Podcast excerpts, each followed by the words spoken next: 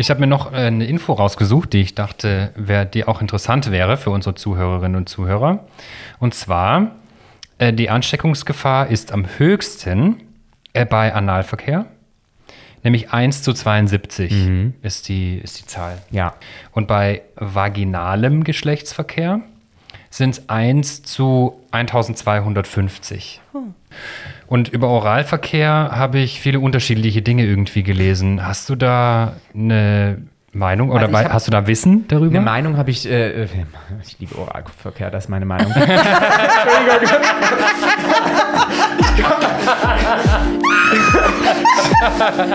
Entschuldigung. Heute ist mir nicht verknallt, Entschuldigung.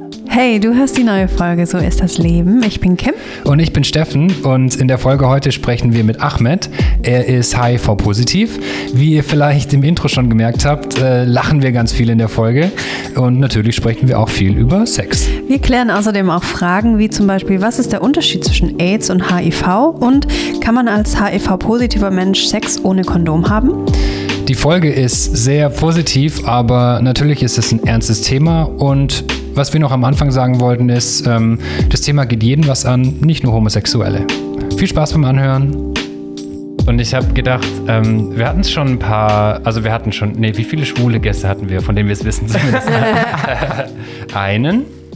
Ähm, also den 90-jährigen Schwulen haben wir Ja. natürlich, und dann haben wir noch eine transsexuelle Frau. Auch sehr geil, ja. Ja. Richtig. Und jetzt haben wir noch dich und deshalb würde ich vielleicht mal einsteigen in den Podcast, obwohl es an sich gar nichts unbedingt damit zu tun hat, aber so ein bisschen auch über Schwulsein zu sprechen. Ja. Kannst du dich noch so, wenn du zu, wenn du dich zurückerinnerst, was ist denn so die erste Kindheitserinnerung an, an Schwulsein? Weißt du das noch? Ja, die, das weiß ich tatsächlich ganz genau. Die, die, also die erste Erinnerung für mich äh, war die Wahrnehmung, dass äh, irgendwas anders ist, tatsächlich im Vergleich zu, zu Mann, Frau, Mädchen, Junge, sage ich mal.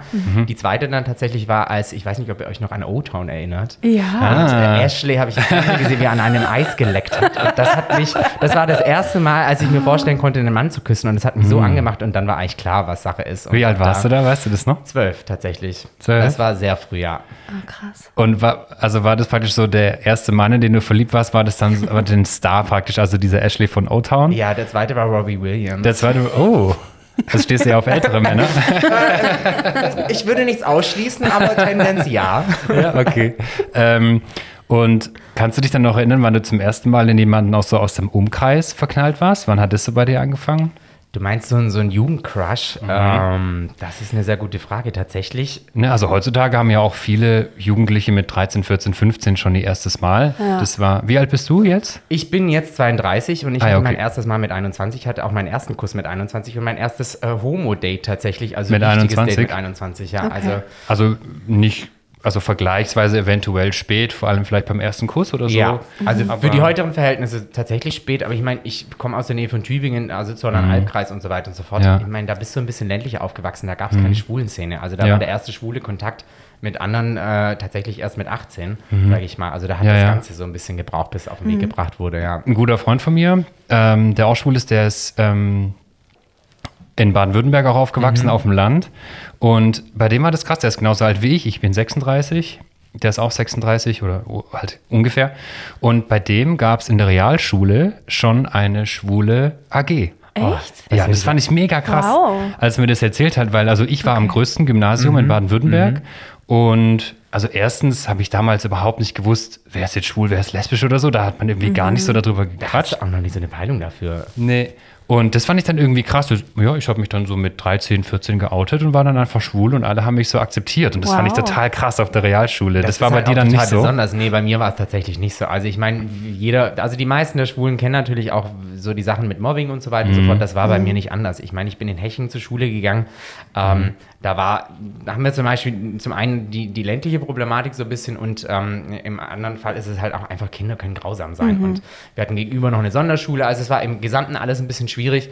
Auch mit Mobbing, also da war gar nicht dran zu denken, irgendwie mich Mhm. zu outen. Richtig geoutet hatte ich mich dann erst als, ähm, ja, als ich mit der Realschule fertig war. Also tatsächlich an der Abschlussfeier mit bei meinen damaligen besten Freundinnen, ja. Und dann hast du dich hingestellt und das einfach in die naja, Runde. das, da, dazu muss man, nee, in die Runde tatsächlich Nee. nicht. Also in Hechingen gibt es äh, so, ein, so ein Kinderfest tatsächlich und montags ist da immer ein riesiges Feuerwerk und wir standen zu dritt dann an diesem Zaun und haben das Feuerwerk angeschaut und dann habe ich den zwei Mädels gesagt, ich muss euch was sagen. und damals konnte ich aber das noch nicht so frei sagen, sondern habe dann immer über so, ja, wollt ihr mal raten, hatten, also total Oh bescheuert. nein, ja, aber das kann ich, ja. Ah, ja, Habt ihr dann noch Firework von Katy Perry nebenher gehört? Tatsächlich nicht. Darf ich das als Witz noch mit einem? Das gab es aber gar nicht. Aber Okay. ja, dann hatte ich mich tatsächlich geoutet und die eine hat angefangen zu weinen, aber nicht, weil sie es schlimm fand, sondern einfach, weil sie fand es schön, dass ich das mit den beiden in diesem Moment geteilt Cool, hatte. Ja. ja. Ist schon eine komische Situation, oder? Äh, Sich zu outen, das Ja. Mhm. erste Mal, ja. Also ich meine, man äh, spielt das im Kopf wirklich über mehrere Wochen, Monate, Jahre vielleicht Mhm. sogar durch. Ähm, und wenn man dann an diesem Punkt kommt, wo man sich überwindet, dann ist es schon irgendwie eine weirde Situation. Mhm. Und die hört ja nicht auf, weil du fängst ja. einmal an. Das bedeutet, dann kommt irgendwann die Familie oder dann kommt hier noch ein Freundeskreis, dann kommt der Verwandtschaftskreis. Also du hast immer wieder diese Situation. Ja. Bist du da auch auf Konfrontationen gestoßen oder Unverständnis oder so? Dazu muss man sagen, dass ich mit meiner Familie tatsächlich relativ lange gewartet hatte. Mhm. Also äh, das erste Outing bei den zwei Freundinnen war mit, mit 16 dann und meine Ja. Familie, äh, also meine Schwester, meine Mutter und mein Bruder haben es damals mit 18 dann erfahren, als ich in der Friseurausbildung war und dort aber den Rückhalt tatsächlich hatte von Mhm. meinen Ausbildern. Also Das heißt, du hast dich aber praktisch geoutet, obwohl du eigentlich noch nie einen Mann Ja. geküsst hattest Ja. oder noch nie Sex hattest mit einem Mann, obwohl, weil das einfach so klar war in dem exakt, Moment. ja.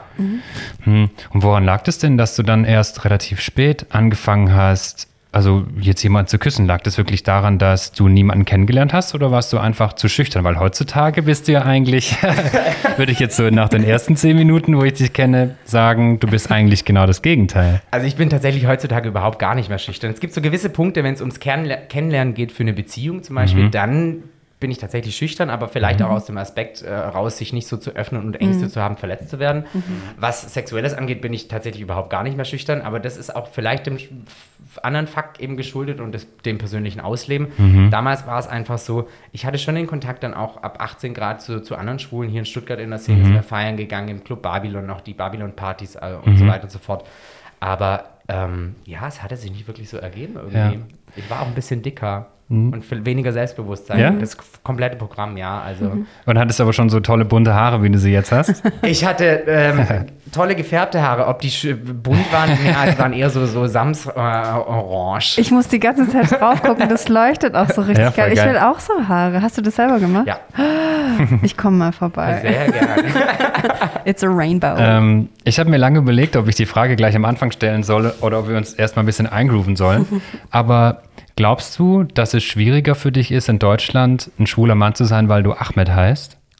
Äh, das ist eine sehr gute Frage. Die hat Wow. mir tatsächlich, die ist, oh, die, die hat mir tatsächlich bisher noch nie jemand gestellt. Also du weißt, dass ich das nicht sage, um irgendwas Negatives na, zu, da damit zu sagen. Keine, Ähm, gar keine Gedanken. aber ich kann mir, ich habe mir äh, auf Vorbereitung auf das Gespräch habe ich mir gedacht, dass wenn ich mir vielleicht so keine Ahnung, äh, ich habe mir, weil wir, ich wollte auch noch ein bisschen über Daten sprechen nachher, Mhm. und wenn ich mir vorstelle, was so in deinem in deinem Grinder-Profil zum Beispiel drin steht oder Ja. so, dann wäre es irgendwie so Ahmed äh, HIV-positiv, weißt du so?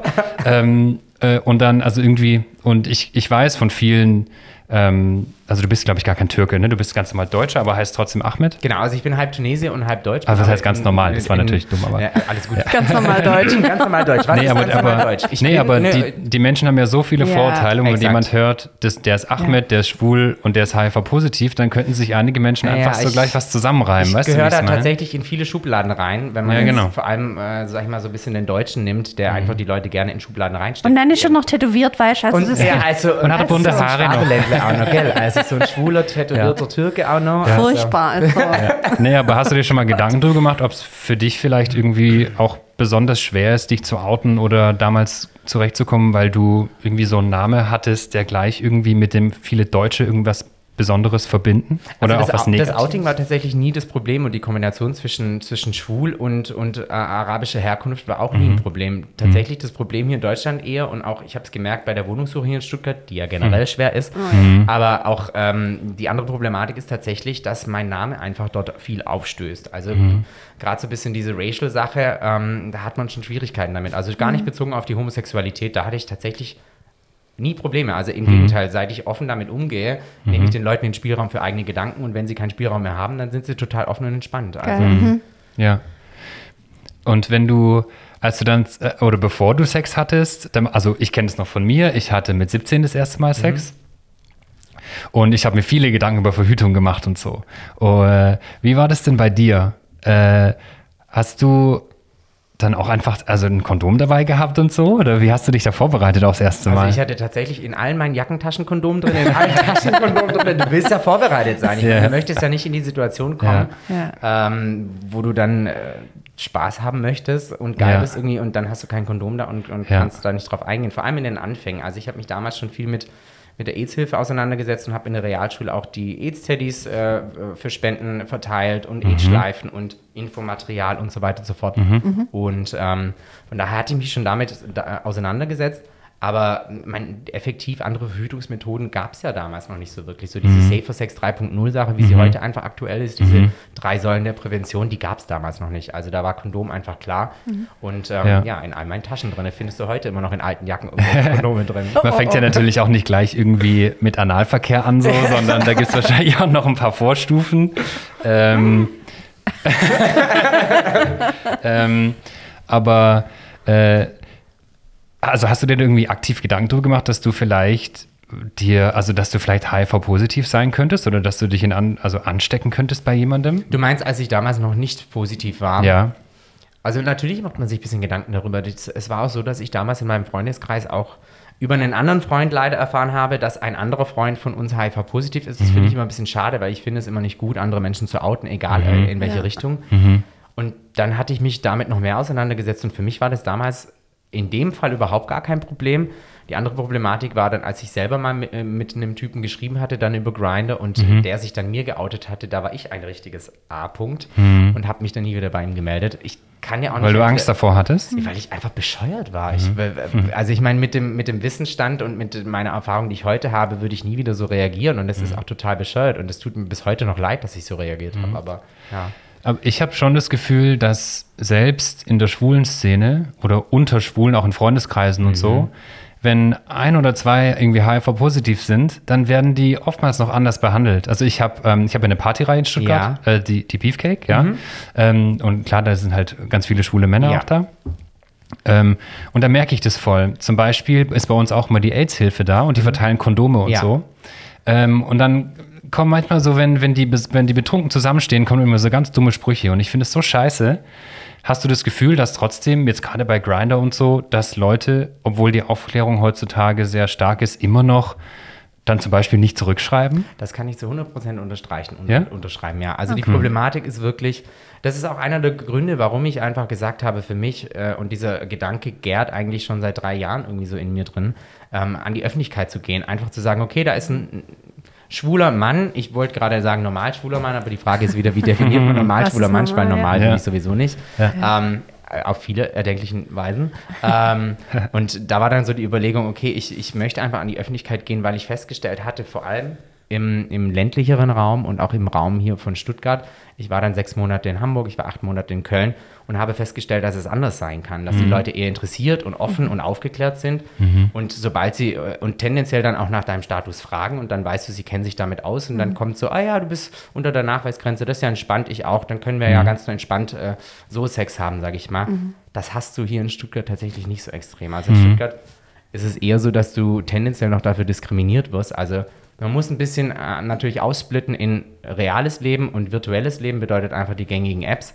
Und in den gängigen Apps ist es tatsächlich so, dass meine, ich wirst du ja sicherlich auch kennen, so die Frage nach dem, ja, bist du denn gesund? Da kriege ich ja, sorry, kriegst Kotzen einfach, weil die Problematik ist, wer ist denn, also äh, wie definierst du gesund? Ich bin ja nicht krank in dem Sinne und auch generell ist es halt so ein bisschen eine scheinheilige Frage, weil die Problematik ist, wenn ich jetzt dir sage, ich bin gesund und ich habe trotzdem allen möglichen Scheiß, dann gehst du davon aus, ich bin gesund und dann Ja. hast du nachher auch selber. Scheiß. Also Die, ja, die Kim kann da auch so ein bisschen ein Lied davon singen. Wir haben uns öfters mal drüber unterhalten. Ähm, ich weiß nicht, wir haben uns irgendwann mal auch drüber unterhalten, ob du jetzt mal einen HIV-Test machen solltest oder. Ich habe schon zwei gemacht. ja, ja, ich weiß. Hey, sehr gut. ähm, weil Ja. ich zu Kim nämlich gefragt, ich habe die Kim gefragt, als sie, ähm, also Kim datet, das weiß jeder, das kann man glaube ich sagen.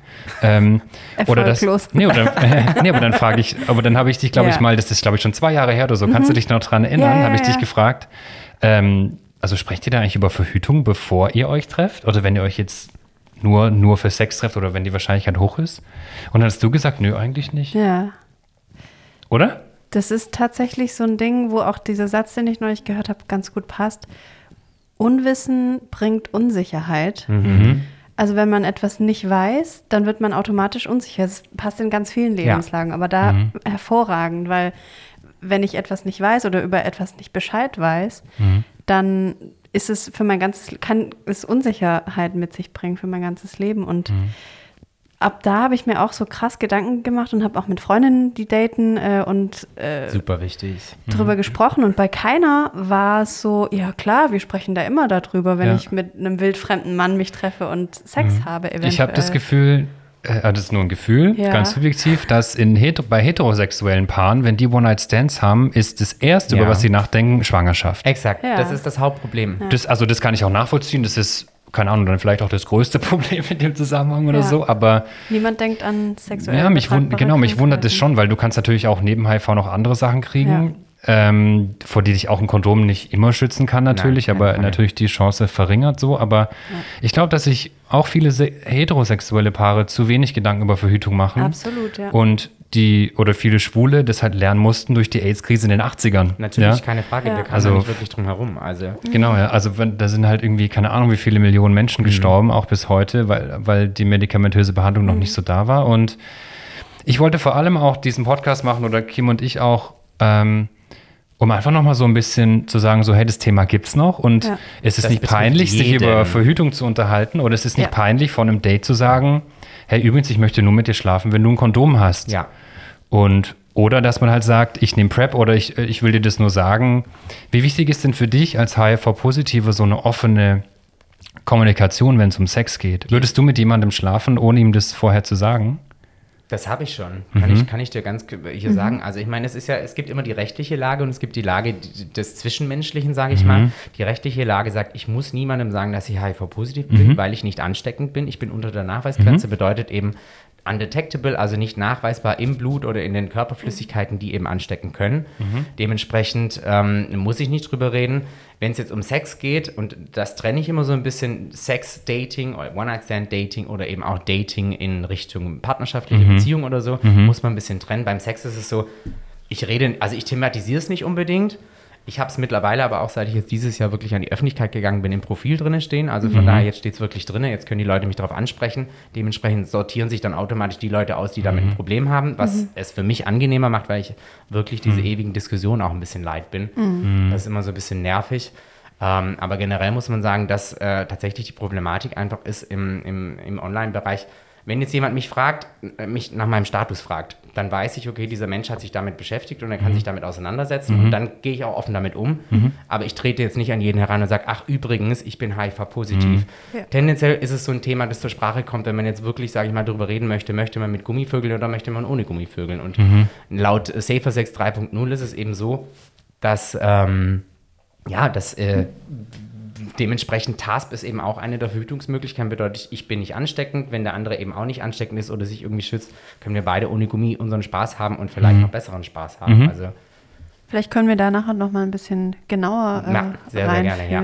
Ja, vielleicht kannst du auch jetzt mal für, so mit, ja. den, mit den Basics anfangen und wirklich genau. mal, also viele Menschen verwechseln HIV und AIDS. Mhm, Immer noch Klassiker, heutzutage. Ja, das ist ähm, erklär doch mal bitte den, den Unwissen Unterschied. bringt Unsicherheit. Ja, ja, voll. Richtig, ja, ist voll. tatsächlich so. Also HIV Man muss sich auch nicht dafür schämen, wenn, Nein, ihr diesen, ja, wenn ihr diesen Podcast hört, dann wollt ihr euch ja anscheinend informieren, dann erklären wir jetzt mal alles. Da genau. muss man sich überhaupt nicht für schämen, im Gegenteil. Also es gibt auch für mein Empfinden keine dummen Fragen. Ich sage immer, selbst wenn mich jemand fragt, können wir dieselbe Toilette benutzen, dann natürlich denke ich so für mich so, mm, really? Aber mhm. es zeigt einfach, dass dieser jemand ein bisschen mehr ja. Interesse hat und mhm. nicht in die Ablehnung geht. Ja. Und das ist mir viel lieber, weil dann weiß ich, ich kann es offene Gespräch suchen. Also mhm. ja, bei der Einteilung, also HIV steht einfach für, äh, du hast halt dort einfach den HIV, äh, also den HIV-Virus in dir, mhm. bedeutet, das ist die, die Grunderkrankung in dem Sinne, wenn man wirklich sagen möchte, dass man krank ist oder eben mhm. auch einfach der Status HIV-positiv. Und AIDS ist dann einfach die, die Autoimmunerkrankung. Früher war es so in den 80er vor allem oder in den 90ern, dass diese Einteilung so ein bisschen gemacht wurde in so, in, in so Cluster. Das heißt, okay, ich mhm. habe so und so viel Viruslast, bedeutet so und so viel Ansteckung, bedeutet so und so viel ähm, Helferzellen sind noch im Körper, bedeutet so und so viel ist mein Immunsystem noch gut oder eben nicht mehr gut. Und mhm. dementsprechend hatte man dann früher diese Einteilung und irgendwann kam dann eben die ja, Zweitdiagnose kann man nicht wirklich sagen, eben die AIDS-Diagnose. Und die AIDS-Diagnose mhm. ist einfach diejenige, wenn das Immunsystem dann so weit unten ist, dass die Helferzellen eben nicht mehr die Möglichkeit haben, andere Krankheiten zu bekämpfen. Mhm. Und, Und, das dann, ist ja dann schon relativ übel. Das also, ist schon übel, ja. Also, ja. weil da gibt es einfach wirklich spezielle, wie soll ich das sagen, spezielle äh, Erkrankungen, ähm, die einfach dem auch ein bisschen zuzuschreiben sind. Das sind spezielle ähm, Lungenerkrankungen, also Lungenentzündungen, das sind auch mhm. teilweise Hirnhautentzündungen, mhm. die darauf zurückzuführen sind, dass das Immunsystem einfach so schwach ist. Mhm. Und das ist ist die Einteilung tatsächlich in diese HIV-Geschichte, mhm. wo natürlich vermeintlich jeder Normale, äh, der sich nicht damit auskennt, sagen würde, okay, HIV krank. Ich sage mittlerweile, ich bin nicht mehr krank, sondern ich rede über meinen HIV-Status, mhm. weil in dem Sinne bin ich nicht krank, ich habe keine Symptome, mhm. ich ähm, bin nicht ansteckend, ich kann ganz normal ähm, mhm. leben, ich habe eine klassische Lebenserwartung, tendenziell sogar besser als die nicht HIV-Positiven. Mhm. Echt? Erkläre ich, erklär ich Ach, auch geil, gerne okay. nochmal nachher. Ja. Ähm, und ähm, von daher ist es für mich super entspannt. Und die AIDS-Sache, da muss, da muss schon einiges zusammenkommen. Da musst du schon irgendwie Pech haben oder der Körper greift das Medikament nicht gut auf oder mhm. kommt damit nicht klar und dann kann er schon ausbrechen. Aber mhm. die Wahrscheinlichkeit heute, dass das passiert, ist super, super gering. Und ja. die Leute setzen das immer noch gleich wirklich mit den 80ern und 90ern, wo ja. damals natürlich so der Film mit, mit ähm, Tom Hanks, so Philadelphia, mhm. so der Klassiker und jeder ja. denkt Ich habe mir, äh, hab mir auch Philadelphia aufgeschrieben mhm. tatsächlich. Toller Film, toller weil Film. es so meine, als Kind, mhm. da war ich sicherlich noch ein Kind, ja. ähm, so die erste äh, der erste Film war, mhm. also erstens wahrscheinlich der erste Film, wo ein Homosexueller mit, oder ja. wo, wo Tom Hanks ist es, glaube ich, gell? Ja, genau. Ähm, wo es dann um Homosexualität ging als Kind und dann auch noch um HIV und dann äh, Klar, also ich kann mir vorstellen, dass viele Menschen, die diesen Film sehen, dann so Schiss haben davor. Natürlich. Ähm, aber das ist genauso, dass sich Leute gerade während der Corona-Pandemie irgendwelche Sachen bei Netflix reinziehen. Ich sehe immer in den Charts, ich, sind immer so diese ganzen. Der Killer-Virus. Ja, genau. Ja.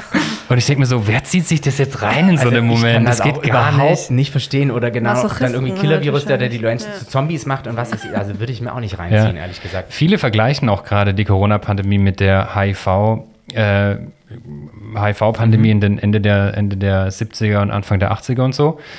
Ähm, es gibt auch ein paar Parallelen irgendwie. Natürlich hinkt der Vergleich, aber am Anfang, als in Italien und in China noch Corona ja. war, haben alle gelacht in Deutschland. Ja, und da haben sich ja auch wirklich alle drüber lustig gemacht. Ja. ja. Und, Einschließlich und mir. Also ich habe mich nicht lustig gemacht, Echt? aber ich habe es nicht ernst genommen. Nee. Stimmt. Nee, ich bin ja noch in Urlaub ich geflogen. Ich habe es ganz am Anfang aber auch nicht ernst genommen. Das nee, war nee, damals nee. mit der Schweinegrippe. In, ja. Also ich meine, das ist so irgendwie doch ein Stück weit fern und dann kam es aber immer mehr. Also. Und das finde ich, ich finde, was man miteinander vergleichen kann, ist, dass man, ähm, also dass es auf einmal irgendwie da ist. Mhm also davor wusste man nichts von HIV. Mhm. Auf einmal ist es da, so wie Corona auch. Und dann kann es auf einmal auch jeder kriegen. Ja. Und man, man muss sein Leben anpassen, wenn man es nicht kriegen will. So ein bisschen. Exakt. Und es ist halt also, so unsichtbar. Also mhm. es ist so.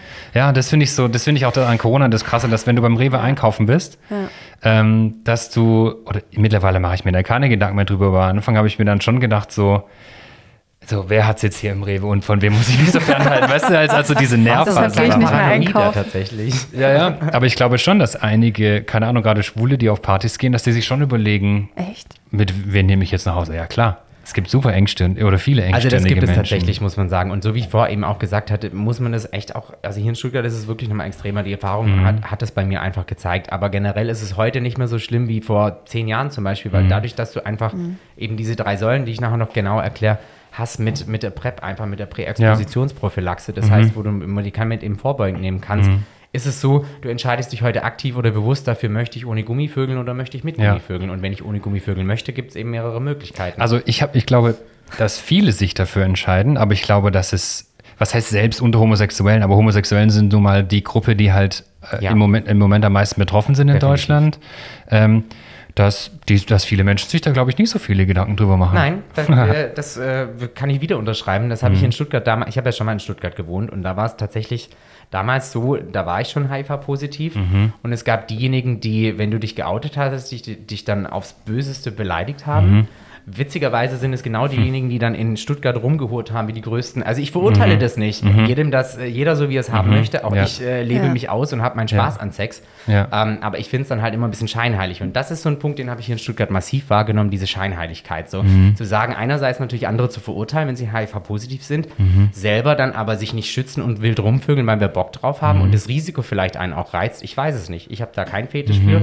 Wenn ich es mir aussuchen könnte, würde ich darauf verzichten auf HIV. Aber ja, bin ich voll bei dir. Ja, ich habe äh, vor noch bei der AIDS-Hilfe ähm, so ein paar Zahlen rausgesucht, weil einfach weil ich es interessant fand und weil ich dachte, dass es die Zuhörerinnen und Zuhörer vielleicht auch interessiert. Ähm, also in Deutschland leben im Moment knapp 80.000 Menschen mit HIV und dies, letztes Jahr sind 380 an den Folgen gestorben tatsächlich.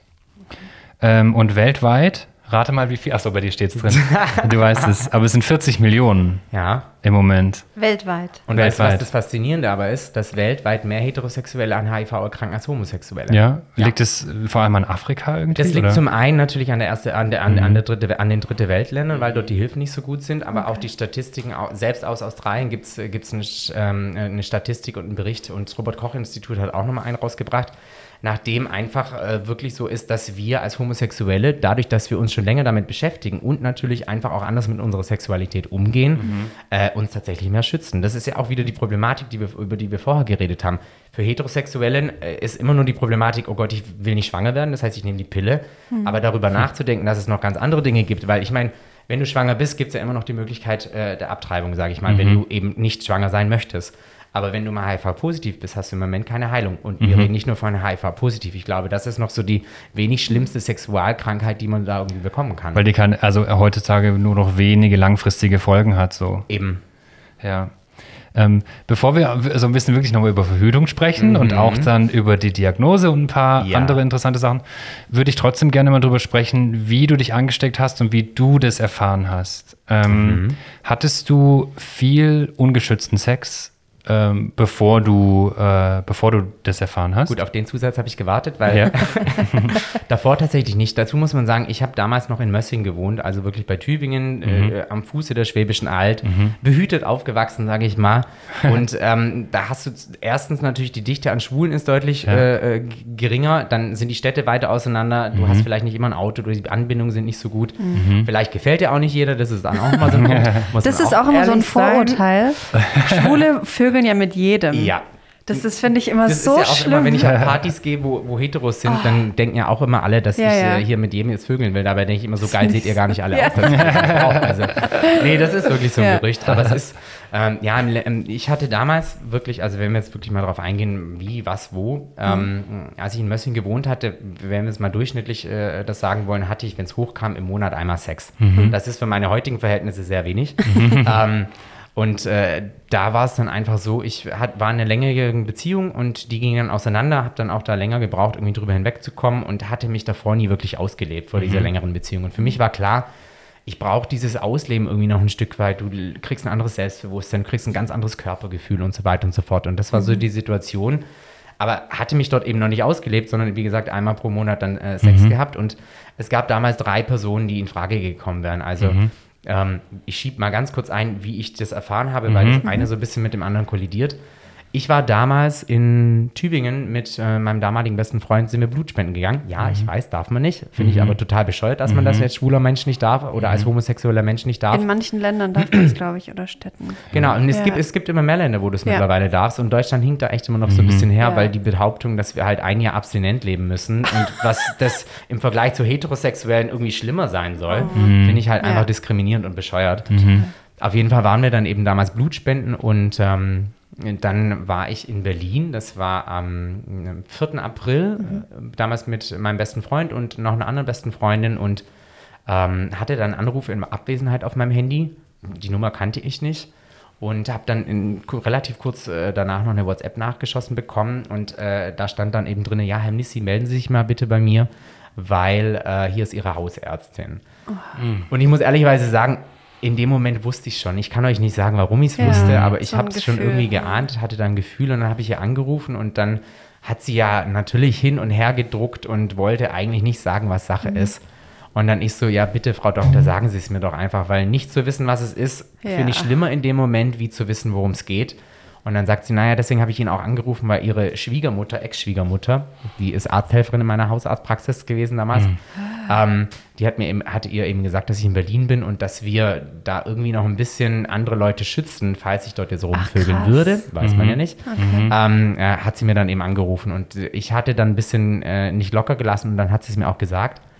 Um, hat sie, sie, einfach gesagt, sie sind HIV-positiv oder? Dann hat sie. Wie formuliert naja, man sowas? Sie, ja, das ist echt eine schwierige Formulierung, glaube ich, auch für eine Ärztin. Sie hat ja. dann gesagt, naja, Herr Nisse, wir haben einen Titer für, für HIV gefunden. Das bedeutet einfach, dass eben Anzeichen dafür da sind, dass äh, Antikörper da sind. Und ähm, das heißt jetzt aber noch nichts. Sie hat versucht, mich zu beruhigen. Ist in einer, so, so einer Situation eigentlich, eigentlich hm. ja, kann sie vergessen, weil mhm. du kannst dich da nicht wirklich beruhigen. Und dann mhm. hatte sie gesagt, naja, sie müssen so schnell eigentlich vorbeikommen. Wir müssen einen neuen Bluttest machen und ähm, dann einfach nochmal gucken, ob das auch wirklich so ist. Mhm. Und bin dann eh an dem Tag äh, schon wieder zurückgeflogen und äh, bin dann am nächsten Tag vorbeigegangen und den Test gemacht. Vier Tage später war dann das Ergebnis da und dann war klar, dass es äh, definitiv so ist. Mhm. Und sie hatte mir dann aber auch gleich noch ähm, ja, einen Termin äh, äh, in der in der Uniklinik damals besorgt für den neuen Schwerpunktarzt, also die Woche drauf. Manche Leute müssen da echt mehrere Monate warten und ich durfte dann die Woche drauf gleich vorbei mhm. und so hatte sich das Ganze dann eben hm. mit der Diagnose ergeben, mhm. sage ich mal. Was ist dir da so durch den Kopf gegangen in dem Moment? Der erste Gedanke war, du wirst für immer Single bleiben. Also ah. gar nicht mal, du wirst ja. daran sterben. Ich meine, ist ja auch bescheuert unter den heutigen äh, Erkenntnissen, dass man daran sterben wird. Mhm. Aber der erste Gedanke war wirklich so, okay, du wirst für immer Bist Single bleiben. alleine. Ja. ja. Okay, krass. Ich habe online auch viel über Schuld gelesen in mhm. der Vorbereitung. Mhm. Hast du dir auch so Sachen gesagt wie, ja, du bist ja selber schuld oder sowas? Das hat ein bisschen länger gedauert, aber letzten Endes, ich möchte es nicht verallgemeinern, weil es gibt auch andere Situationen, worüber sich jemand mit HIV ansteckt. Ich habe einen, einen Freund, der hat sich durch einen Autounfall angesteckt, weil mhm. einfach zwei offene Wunden, der eine hat in den anderen reingeblutet und damit hat er sich dann angesteckt. Okay. Ähm, bei mir selber war es so, natürlich sagst du dann irgendwann, naja, du bist einfach selbst für dich verantwortlich. Und ich kann auch nur den meisten, allen sagen, ihr seid selbst für eure Verhütung und für euren Schutz verantwortlich ja. und für eure Gesundheit. Wenn nicht ihr, wer denn dann? Mhm. Und bei mir war es damals eben so, um wieder so die Brücke zu schlagen zu dieser, wo habe ich es denn her, mhm. sage ich mal, mhm. Sache. Es gab damals drei potenzielle Sexualpartner. Man vertraut da so ein bisschen. Mhm. Vielleicht war auch bei dem einen oder anderen eine Schwärmerei mit dabei und dann ist es nochmal ein bisschen easier. Und, Hast du die ähm, dann kontaktiert? Ich habe tatsächlich zwei davon kontaktiert. Mhm. Der eine ist ins Ausland gezogen, mhm. den konnte ich nicht mehr kontaktieren so wirklich und die anderen zwei haben, haben gesagt, dass bei ihnen alles gut ist. Jetzt kann man natürlich annehmen, dass sie entweder gelogen haben ja. oder nicht.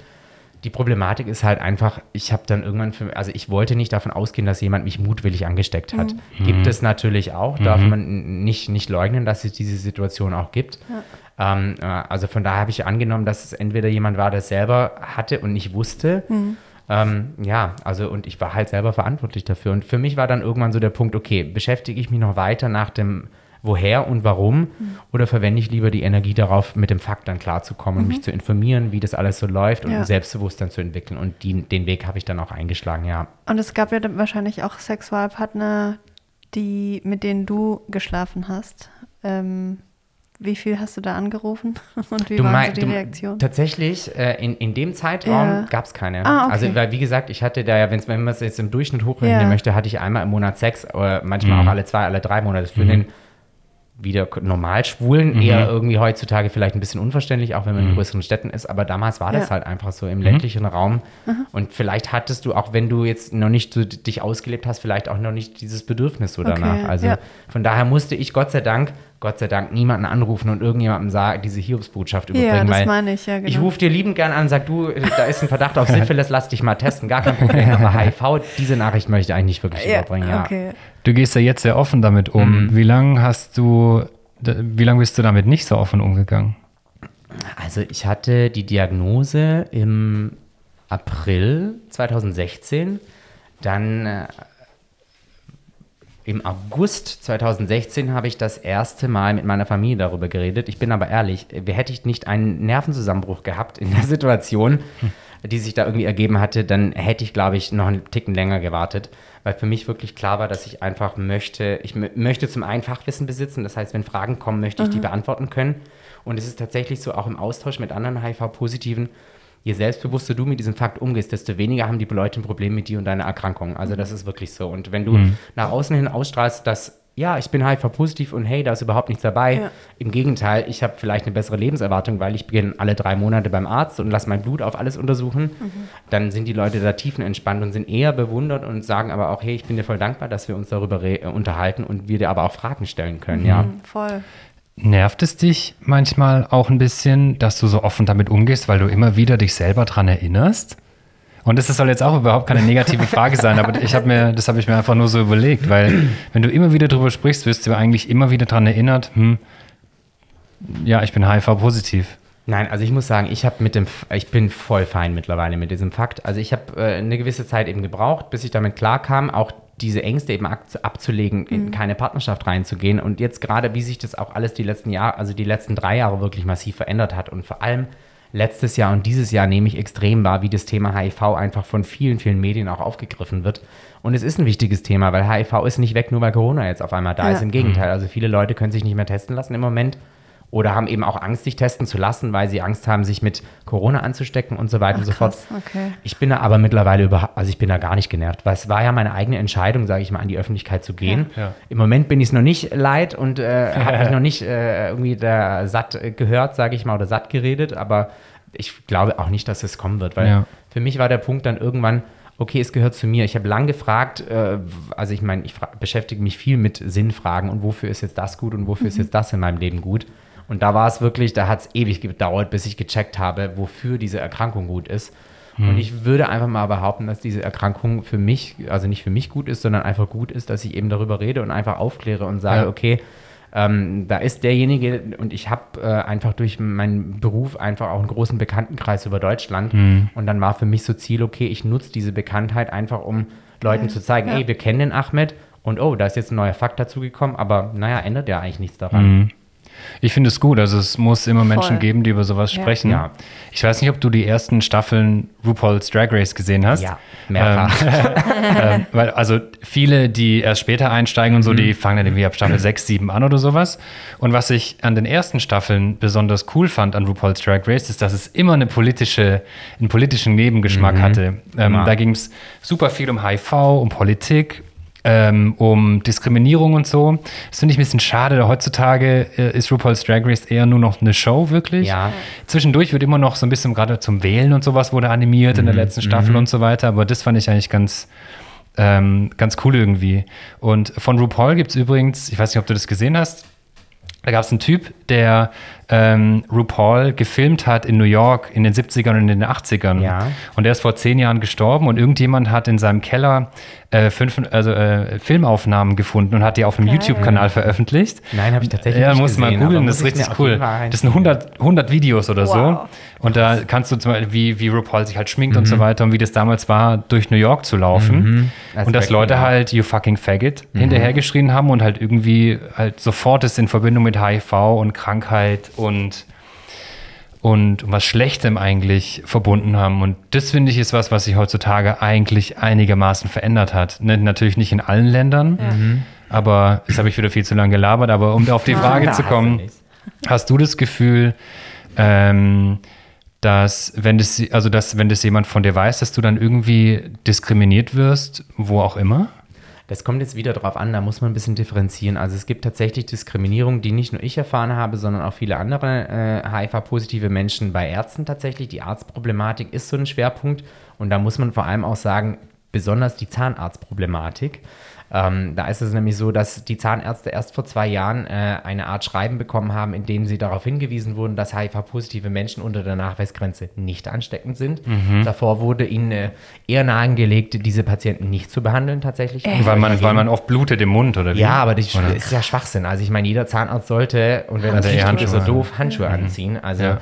das ist so ein bisschen ein Punkt und da nimmst du das schon wahr, dass du ein bisschen anders behandelt wirst, aber das hat auch wieder was mit Selbstbewusstsein zu tun. Also ich meine, wenn ich jetzt zu einem Arzt gehe und ich krabbe den Anamnesebogen, dann wird automatisch nach Medikamenten gefragt und dann ja. wird hingeschrieben, welches Medikament ich habe und dann werde ich auch meistens dazu schreiben, dass ich HIV-positiv bin, mhm. selbst wenn ich das Gefühl habe, dass es vielleicht nicht gut ankommt. Ich mhm. bin dann so ein bisschen einer, der Hä, da auch provoziert und so ein mhm. bisschen in diese Wunde reingeht, weil ich dann so denke, jetzt erst recht. Mhm. So mit so fetten drei Buchstaben. Ja, da habe ich mir noch nie drüber Gedanken gemacht, um ehrlich zu sein. Hm, krass. krass.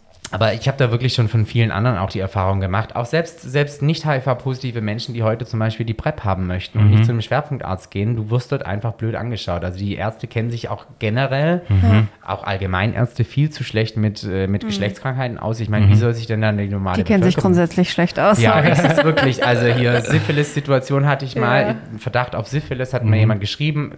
Easy, ich würde nie irgendjemanden verurteilen, weil im Gegenteil, ich bin happy, wenn man mich darauf hinweist. Ja, hier in Stuttgart oder auch generell ist es immer noch so ein schwarzer Peter zuschieben. So, okay, du hast mich Mhm. angesteckt, nein, du hast mich angesteckt. Ja. Ist doch egal, wer wen angesteckt Ja. hat. Und ich war damals dann bei einem Arzt äh, und äh, habe dann eben gesagt, ja, können wir mich bitte testen? Und er so, oh, da muss ich erstmal googeln, Was? beziehungsweise Krass. nachlesen.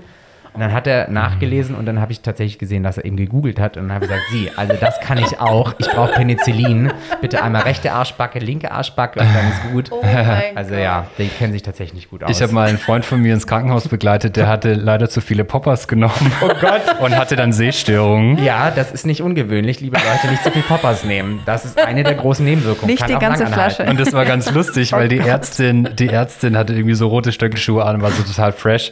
Und dann hat der gesagt, ja, ich habe gestern, glaube ich, so viele Poppers genommen, ich sehe nicht mehr richtig. Die so, oh, hat so die Augen verdreht. ich liebe diese Ärztin. Wer, wo ist sie? Ich möchte dorthin. Das, war, das war nicht hier, das war woanders. Schade. Ähm, aber ja, brauchen nur so als kleiner Ärzte. Schwank. Kleine Schwank. Ja. Ich da haben wir uns richtig Gedanken gemacht, auf jeden Fall an dem aber Tag. es ist dann auch. weggegangen schnell, oder? Es hat schon drei, zwei, drei Tage gedauert. Das Problem ist tatsächlich, wenn du es w- zum Beispiel über zwei, drei Tage mal anwendest, Ja. je nachdem, wie so deine sexuellen Vorlieben sind, Ja. in Anführungsstrichen, dann hast du wirklich die Problematik, dass sich diese Sehschwäche auch aus, auf da längerfristige Sicht, äh, dass die bleiben kann. Also Oh Gott. da muss man wirklich gefährlich, äh, äh, vorsichtig sein. Also es ist halt Okay. auch eine Art Droge, ja. Ja. Ähm, hat man dann eigentlich Symptome, wenn man HIV-positiv ist? Das kommt echt immer drauf an. Also ich damals nicht wirklich wahrgenommen, muss ich sagen. Also wenn ich jetzt rückwirkend, so ein bisschen rückblickend das irgendwie betrachte, dann äh, meine ich, dass ich tatsächlich immer mal wieder ein bisschen gekränkelt habe. Ähm, aber ich hatte, hatte wirklich nicht extreme Symptome irgendwie, weil bei, Okay. es gibt so zwei Möglichkeiten. Bei mir war die Viruslast sehr, sehr hoch. Und das ist, die eine Möglichkeit ist, entweder hast du es sehr lange oder du hast es eben nicht so lange. Sehr lange ging bei mir nicht, weil die Partnerschaft nicht so lange her war und ich direkt danach mich habe testen lassen damals, weil da einfach so ein paar Unstimmigkeiten waren und dann für mich klar war, okay, ich möchte lieber meinen Status nochmal testen. Und da war alles äh, wunderbar. Also von daher reden wir von einem Zeitraum von einem halben Jahr ungefähr. Okay. Und dementsprechend war ich relativ frisch äh, äh, damals angesteckt. Aber n, du, es kommt wirklich drauf an. Also ich kenne kenn andere Leute, die werden ins Krankenhaus eingewiesen, weil der Körper einfach nicht mehr mitmacht. Dann wird gesucht, gesucht, gesucht, Ja, ja, was es ist. ja.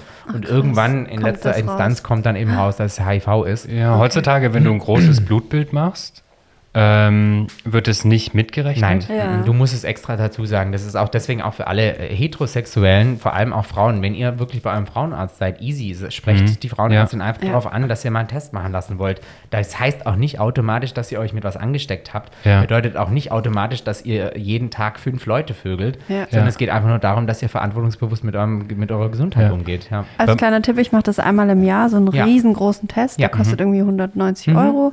Das gönne ich mir einmal im Jahr, weil es meine Gesundheit ist, mein Körper und es ist super Ja. wichtig. Ich bin da voll bei dir, ja. Also das sollte jeder einmal im Jahr Ja. eigentlich machen. Ja. Bei den Schwulen ist es so, wenn du viel Sexualkontakte hast, solltest du eigentlich öfters, öfters ja. machen. Also zweimal im Jahr sollten da schon drin Ja. sein. Ja. Die meisten Schwulen gehen alle zwei Jahre höchstens. Oder halt im gar Durchschnitt nicht. Oder gar Kenn nicht. ich Und auch Leute. Das Ja, ist weil- halt schon krass, kenn deinen Status. Es Also, gibt ja. verschiedene Gründe, warum jemand keinen HIV-Test macht. Ja. Aus Unwissenheit, aus Angst Aus Angst. ähm, und so weiter und so fort. Bei mir war das ganz äh, lustig, bei also was heißt lustig, bei meiner Hausärztin.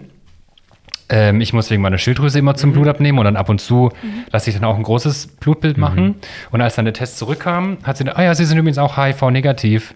Und dann habe ich, und dann habe ich gedacht, das so, automatisch ja, jetzt pass auf. Und dann habe ich gedacht, so, aha, wird es jetzt heutzutage automatisch mitgetestet? Das ist sehr gut, dass sie es testen.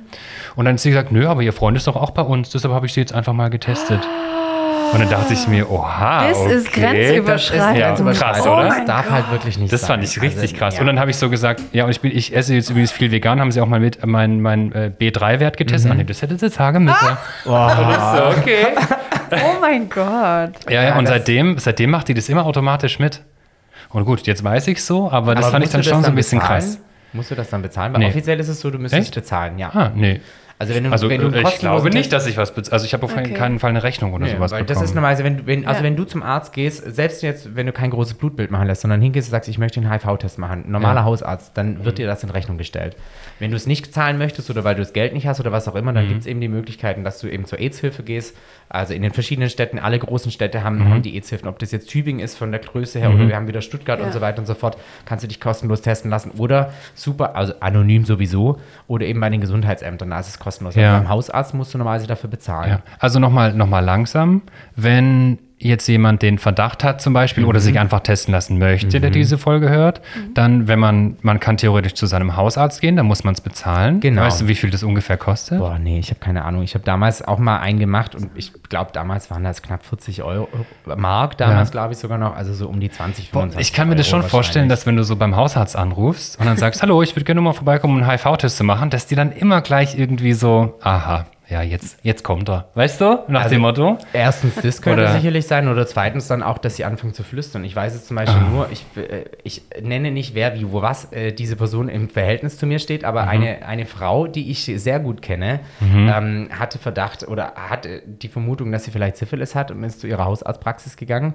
Und da wurde sie dann erstmal ins Nebenzimmer gerufen, dass sie doch bitte flüsternd über das Ganze reden soll und so weiter und so fort. Also es ist nach wie vor immer noch Ja. so ein Tabuthema, Also auch wegen den anderen Menschen drumherum. Irgendwie. Natürlich gibt es auch viele tolle Ärzte, denen das Um scheißegal ist. Willen, Vor ja. allem im Krankenhaus. Also habe ich Ja. das, ähm, äh, das gemacht oder. Aber beim ähm, Gesundheitsamt ist es einfacher auf jeden Fall. Also und beim auch Gesundheit, anonym. genau, Ja. da ist es, also du musst da auch keinen Termin machen, sondern du, Ja. die normalen Öffnungszeiten. Jetzt haben wir natürlich Corona-Zeiten, da ist es schwieriger, die Gesundheitsämter haben zu. Das heißt, wenn ihr jetzt im Moment einen Test machen lassen wollt, geht wirklich auf die Seiten eurer EZ-Hilfen. Ja. Ich nenne jetzt da explizit mal äh, wirklich die, die EZ-Hilfe Stuttgart, die hat dort äh, regelmäßig einmal im Monat anonyme Tests zu verschiedenen Tagen tatsächlich. Du kommst dorthin, du musst keinen Namen abgeben, du kriegst so einen Schnelltest gemacht und dann weißt du dein so ein bisschen wie beim Corona-Test irgendwie, dass du Genau, dann so einen genau, Scan kriegst oder genau. sowas, wo du es dann abrufen kannst. Genau. Und beim Gesundheitsamt ist es halt so, du kriegst halt nichts in die Hand. Wenn du jetzt beim Arzt bist, dann kriegst du dein Testergebnis mit. Ja. Beim Gesundheitsamt ist es eben so anonym, dass du gar nichts mitbekommst. Das heißt, du kommst dann meistens eine Woche später nochmal mit einer Genau. Nummer, reichst das ein und dann hast du dein Testergebnis, wie es ist, genau. Ja. Ich habe online gelesen, dass man sich auch zu Hause testen kann. Hast du davon schon mal was gehört? Nee, habe ich ehrlich gesagt noch nichts gehört. Es gibt auch bei Amazon wohl Ja, so so HIV-Tests. Testkits, ja, ja. aber Ich weiß ähm, nicht, ob, das, ob ich das so gut das sind, glaube ich, wie die Corona-Testkits. von der Ja, also Qualität ich, her, keine weißt du, nachher hast du, also nachher hast du, weil du Cola getrunken hast, ähm, hier ein positives Testergebnis für HIV und möchtest dir das Leben nehmen, weil du Panik hast oder so. Also, wenn ich ehrlich sein darf, würde ich nicht wirklich empfehlen. Die bei der AIDS-Hilfe Ja. wirklich, die, ma- viele dort sind selber Ja. HIV-positiv, die wissen, wie man damit umgehen muss, die sind super, super nett, super freundlich. Ja. Viele von, äh, von uns oder auch deutschlandweit kennen zum Beispiel Wawa. Wawa macht ganz, ganz viel Werbung für die AIDS-Hilfe hier in Ja, Stuttgart genau, auch und für diese Tests. Ja. Die sind super nett, es ist anonym, ihr könnt alle Fragen stellen, ihr könnt mit denen drüber reden. Macht Also lieber war war die. Drag Queen. War war die? Drag Queen, genau, Entschuldigung. ähm, ähm, ja, macht das lieber nicht zu Hause. Also ich meine, ich gehe nur von mir aus. Wenn ich dann zu Hause so ein Ergebnis hätte und es ist Ja. dann vielleicht doch nicht positiv oder ich, Ja. nee, also ich würde mir diese, nee.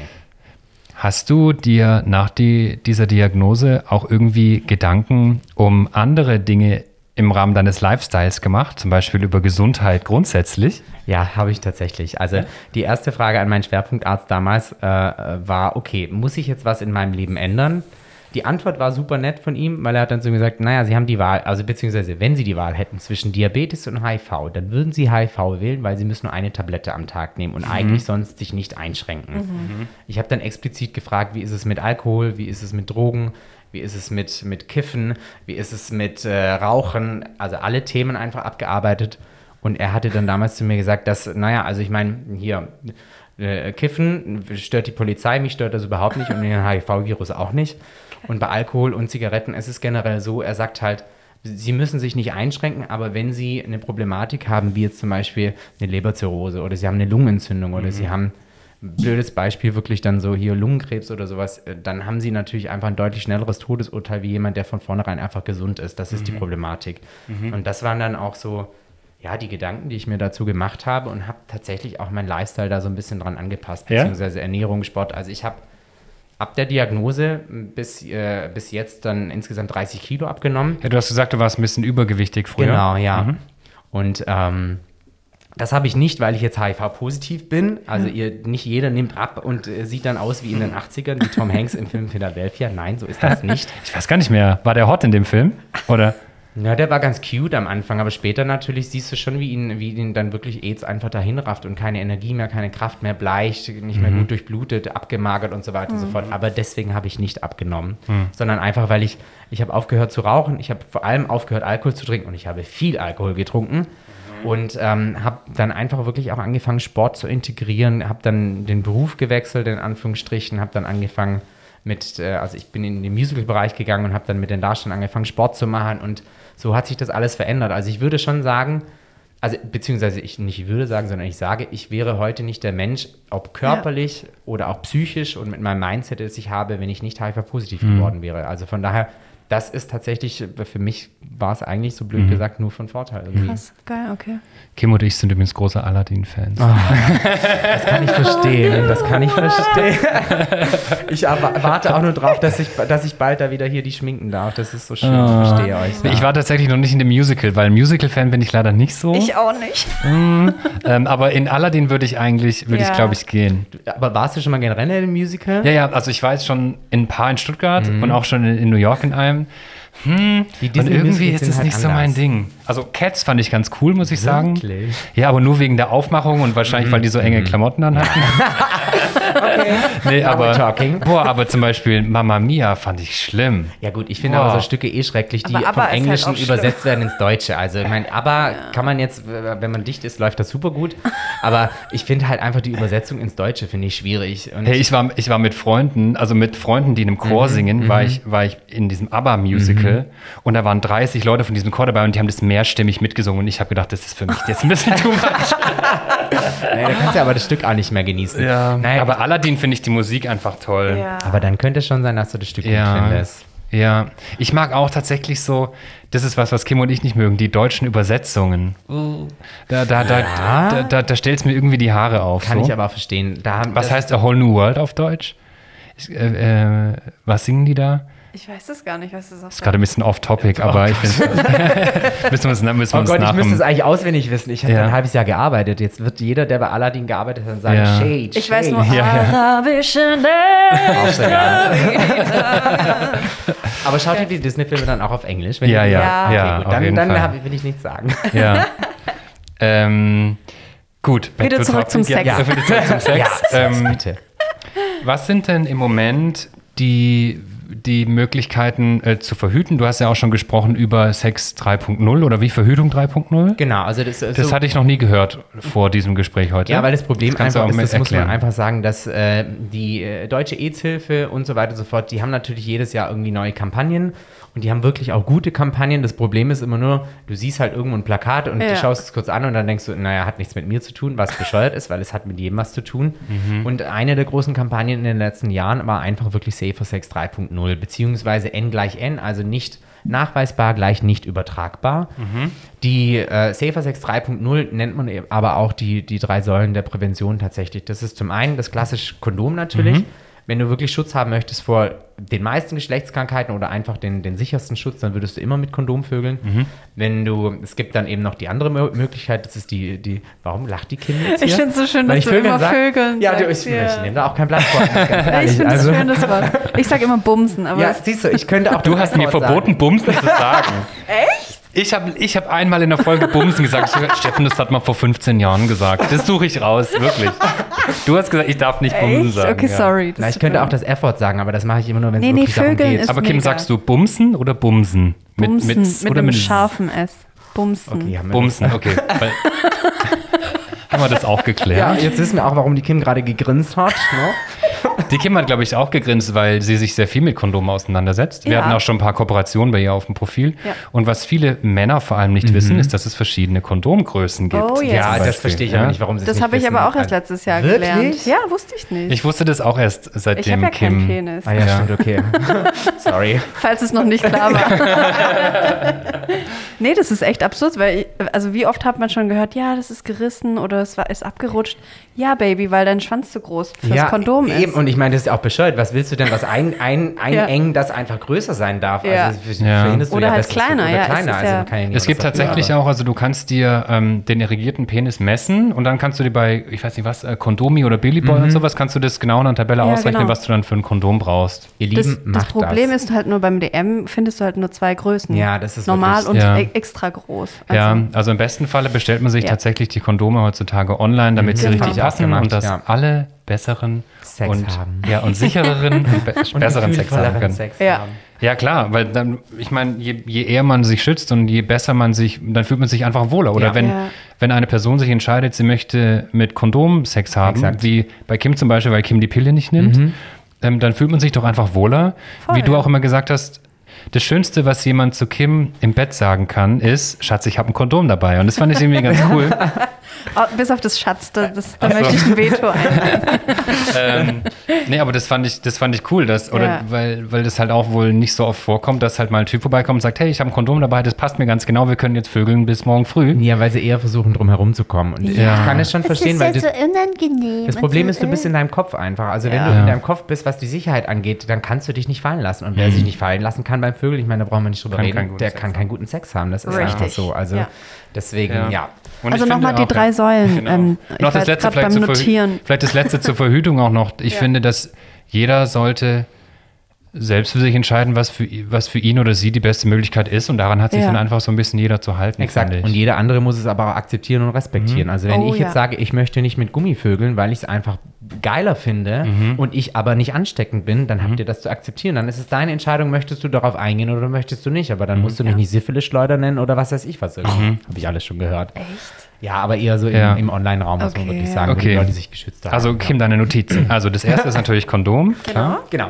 Hier, die. Wenn man es richtig verwendet. Exakt. Richtige Größe richtig verwenden. Äh, haben wir alle mit der Banane mal gelernt oder Gurke oder so. Gurke, ja. Das siehst du, siehst du, das sind so, was willst du auch mit einer Karotte? Also, Auf Instagram gibt es übrigens in meinem Profil ein Kondom-Erklärvideo. uh, Leute, schaut alle. euch das an. Genau. Ja, Wirklich, also das habe ich gefilmt. Es ist aber auch nicht unwichtig, weil das Problem ist auch beim Anziehen von Kondomen, ihr dürft nicht vergessen, ihr Ja. habt oft Fingernägel. da Ah, kann ja. einfach ein Ja. Riss passieren und dann hast du keinen Schutz mehr. Ja. Mhm. Also Leute, seid einfach vorsichtig, Ja. schaut euch das Video von Kim auf jeden Fall Als an. wir das für Kim gedreht haben, habe ich gedacht, Kim, jeder, der das schaut, weiß, wie man Kondom Genau. über seinen Ah, Penis ah. rollt. Und dann die Kim so, no. Und ich Das so, hat über okay. 80.000 Klicks, glaube ich. Das ist nur, weil alle sehen wollen, wie du ein Kondom über eine Gurke rollst. Das einzige Video, das mehr Männer angucken als Frauen auf deinem Kanal. Ja, hoffentlich. Ja. Okay, Entschuldigung ja. an alle Nee. Zuhörerinnen und Zuhörer. Ah. Weiter Wir sind nicht betrunken übrigens, weil wir dürfen nichts trinken, weil wir die Masken aufhaben. Ja. Ja, so. das ist total dumm. Ich will die ganze Zeit in mein Glas Ja, und nehmen. Ja. falls ich immer rumraschel, dann rutscht die Maske schon wieder runter und ich will nur uns gegenseitig schützen. Okay, so. Ah, hier, Kriegen wir jetzt. Okay, ich, ich unterbreche jetzt niemanden mehr. Also k- können wir jetzt mal auflisten, wie man heutzutage am besten verhüten kann. Safer Sex 3.0. Kondom haben wir jetzt abgearbeitet. Dann sind wir jetzt bei der Nummer 2. Das ist die PrEP, das ist die Präexpositionsprophylaxe. Äh, das ist äh, Das haben, bestimmt, das haben bestimmt viele noch nicht gehört. Ja. Das könntest Ja. du gerne ein bisschen ausführlicher Genau, also erklären. das ist super interessant tatsächlich und äh, hat auch für mich äh, mein Sexualhalten revolutioniert, einfach aus dem Grund, weil viel, viel mehr Leute sich mittlerweile aufklären und sich auch mit dem Thema HIV auseinandersetzen, weil es eben jetzt die Möglichkeit gibt, dass man ungeschützten, also beziehungsweise, sorry, nein, streicht ungeschützt, weil wir schützen uns ja, äh, eben Sex ohne Kondom haben kann und trotzdem geschützt ist. Bedeutet, man kann, wenn man jetzt als Schwuler zum Beispiel Bock hat, auf eine Gangbang-Party zu gehen, ich spreche es einfach mal aus, kann man im Vorfeld dieses Medikament nehmen. Man kann es aber auch, wenn man weiß, man hat heute Abend ein Date, kann man das Ganze nehmen, man kann es auch durchnehmen. Das ist ähm, eigentlich ein altes HIV-Medikament, das äh, dann verabreicht wird oder das du dir dann eben nimmst und sorgt dafür, dass du dich eben nicht mit HIV anstecken kannst, vorbeugen. Das ist so wie die Pille gegen, äh, gegen Schwangerschaft, hast du in dem Fall eben die Pille gegen HIV. Aber es reicht auch einmal, wenn ich das einmal Du nehme. kannst es, genau, ja. Okay, also, krass. Du musst es halt rechtzeitig davor nehmen. Also normalerweise reicht es schon. Gibt es ja, da also, irgendwelche Nebenwirkungen? Naja, so wie du halt Nebenwirkungen bei allen möglichen Medikamenten hast. Also Okay. ich habe damals, ganz am Anfang, als ich äh, in Hamburg damals war und äh, ähm, dazu befragt wurde, habe ich gesagt, ich würde kein Medikament mir zuführen, äh, wenn ich es nicht unbedingt brauche. Ich revidiere meine Meinung, wenn ich ehrlich bin, weil es einfach schon wirklich das Sexualverhalten revolutioniert hat und du halt Ja. wirklich die Möglichkeit hast, geileren Sex zu haben, wenn ich das anmacht, ohne, ohne Kondom einfach. Aber als HIV-Positiver macht es natürlich keinen Sinn, PrEP zu nehmen, weil du ja die Medikamente nimmst, mit Noch denen du dann bessere. unter der Nachweisgrenze bist. Genau, ja. Ähm, das heißt, das nimmt man, bevor man Das nimmst du, wenn du, wenn du nicht, äh, wenn du, wenn du eben HIV-negativ bist. Und Das- es nimmt man nur, also das nimmt man einmalig, wie eine Impfung oder wie? Und dann. Nein, nein, nein. Also du musst es eben davor nehmen, wenn du weißt, da gibt es jetzt eben die Möglichkeit, dass ich äh, eben ohne Kondom äh, vögeln Ach so, also man, man nimmt es nicht regelmäßig? Du kannst es Kann regelmäßig nehmen, Okay. aber du musst es nicht. Wenn Aber- du jetzt einer bist, der jeden Tag ohne Gummi vögeln möchte, dann nimmst du es durchgehend. Oder wenn du jeden zweiten, dritten Tag oder jeden Tag Mhm. auch fünfmal oder so, ist ja jedem das, wie er es haben möchte, Mhm. ähm, dann nimmst du das Ganze durchgehend. Äh, kriegst das, also ich würde nicht empfehlen, das beim normalen Hausarzt äh, zu erfragen, weil wie gesagt, selbe Thematik, die kennen sich leider zu wenig aus und man Mhm. muss da einfach auch, da gehören gewisse, gewisse Regularien auch mit dazu. Du musst einfach dich regelmäßig testen lassen, musst auch regelmäßig auf STIs testen lassen. Mhm. Ich weiß nicht, wie es im Moment tatsächlich ist, da würde ich jetzt lügen. Äh, vor ähm, einem Jahr oder vor anderthalb war es so, dass du die, die STIs-Tests dann selber zahlen musstest. Also Mittler- STIs für alle heißt Sexual Transmitted Disease. Genau, danke. Also, ja. Bitteschön. äh, ja, also alle anderen Geschlechtskrankheiten. ähm, um, Ja, die auch auf den Vergessenheit Ja. geraten. Also, Ja. da gibt's ja noch ein paar mehr. Exakt. Ja. Und Ja. das, da muss sich jeder schützen. Und bei der, also da ist es halt so, die musstest du selber zahlen. Ich glaube, das ist mittlerweile nicht mehr so. Und mittlerweile ist es auch so, dass die Krankenkassen eben die PrEP mit übernehmen. Also musst du auch nicht mehr selber Ja. zahlen. Das ist super, super gut. Aber geht da wirklich in eine Schwerpunktpraxis, weil die kennen sich einfach aus. Okay. Ich wusste gar nicht, dass es sowas gibt. Aber sagt man da, hey, ich hätte gerne PrEP oder wie? Die, das heißt PrEP, genau. Okay. Also P-R-E-P. PrEP. Ja. Ja, ein paar Freunde von mir nehmen das auch. Am Anfang war ich so ein bisschen suspekt, aber weil in Deutschland war es ja auch eine Zeit lang verboten, als es in Amerika Ja. schon Schon länger. war. Und dann sind wirklich irgendwie Leute nach Amerika geflogen, um diese Pillen Echt? zu holen. Krass.